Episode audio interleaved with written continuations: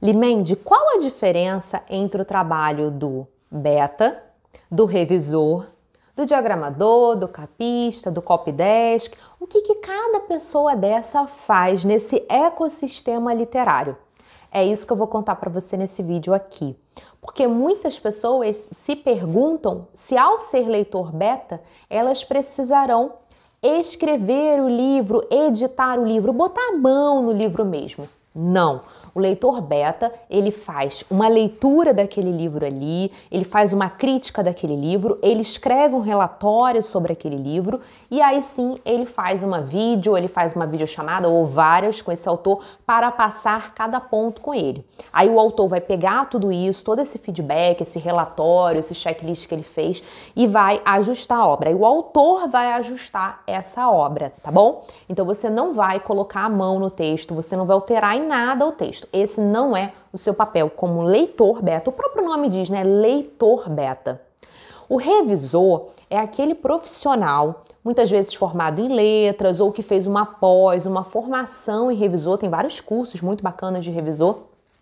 E ele vai ajustar o quê? A fluência dessas frases, se tem alguma coisa muito esquisita que o verbo deu outro entendimento, ver se as conjugações, as vírgulas, as pontuações, se, a, se toda essa parte é, de ortografia, gramatical tá toda certinha. Então ele verifica tudo isso, faz as marcações no texto para o autor, troca com esse autor e aí sim o autor se sente muito seguro de que o, o livro está bem revisado para ser publicado. Vem uma outro personagem dentro desse ecossistema chamado Copydesk. Eu não sei se você conhece o Copydesk. Algumas alunas minhas, quando assistiram essa aula no meu curso, ficaram surpresas e comentaram lá na plataforma que a gente tem uma plataforma de conhecimento, né? Nessa comunidade de leitores betas que eu estou formando é, e que as pessoas podem comentar. Então, nessa aula, elas comentaram: Nossa, não sabia o que era Copydesk.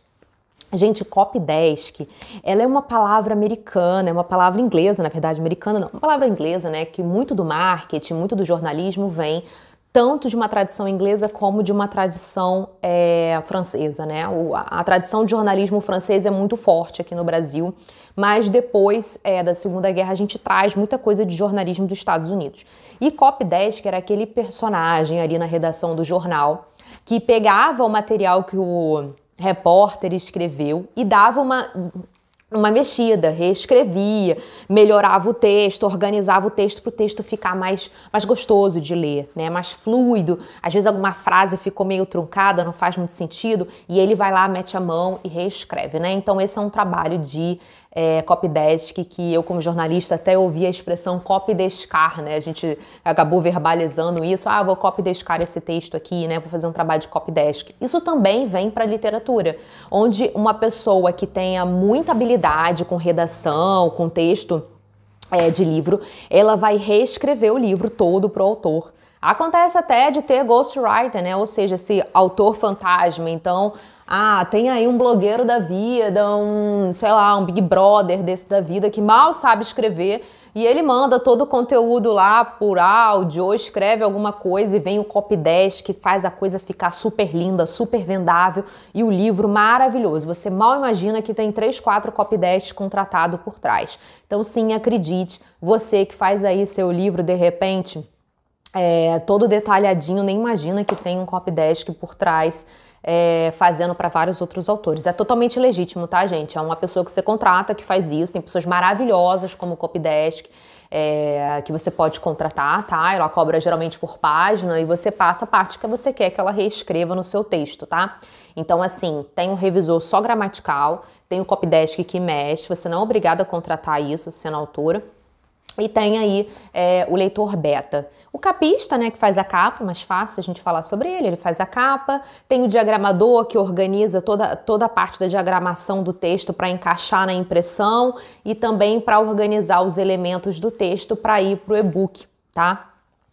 Existe o agente literário, que eu nem falei aqui no começo, mas o agente literário ele é muito comum lá nos Estados Unidos, é, no mercado literário nem todo mundo conhece aqui no Brasil, vejo menos, que é essa pessoa que eu vou comparar com o produtor fonográfico, o produtor lá da, da indústria da música, né? Você não tem aí as bandas que tem o produtor, ele arruma onde a banda vai tocar, ele arruma é, onde a banda vai fazer uma entrevista na televisão, num programa legal, se a banda vai aparecer no Rock in Rio, ele tá ali correndo atrás dessa parte comercial, desse marketing da banda, né?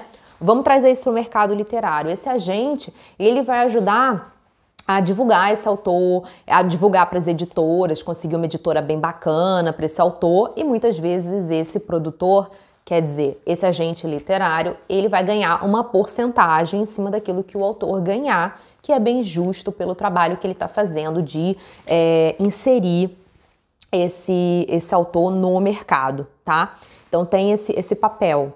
Tem o editor, que é aquele que está ali na editora, vendo o livro, oportunidade de mercado, olhando todo daquele livro, se ele já passou por todas as etapas é, e cuidando desse livro com essa visão ponto a ponto de literatura, que é bem, bem bacana. E tem as divulgadoras, que poucas pessoas falam. Divulgadoras são é, algumas meninas, meninos, enfim, mas geralmente meninas, que trabalham divulgando o seu livro é, nas redes sociais, nos grupos, enfim, fazendo esse trabalho de divulgação dos seus livros. Você também pode pagar mensalmente, tem vários pacotes que podem ser contratados, enfim. É, então tem essa questão aí da divulgadora. Ou seja, isso é o papel de cada um nesse mercado literário, de uma forma bem resumida, gente todos têm uma importância fundamental, fundamental nesse trabalho e é muito importante ter todos eles. No caso, você está aqui no nosso canal de profissão beta e o seu papel é como beta. Só para você entender que quando alguém te cobrar algo que vá além do seu trabalho, é importante que você diga: olha, isso que você está me pedindo, eu te aconselho a é, conversar com este tipo de é, profissional, porque o meu trabalho não contempla isso. É assim que você vai explicar quando às vezes um autor nem sabe e ele está te cobrando algo que foge à sua entrega. Então, fica aí essa diferença entre esses personagens do campo literário e que você possa focar muito no seu trabalho de profissão beta.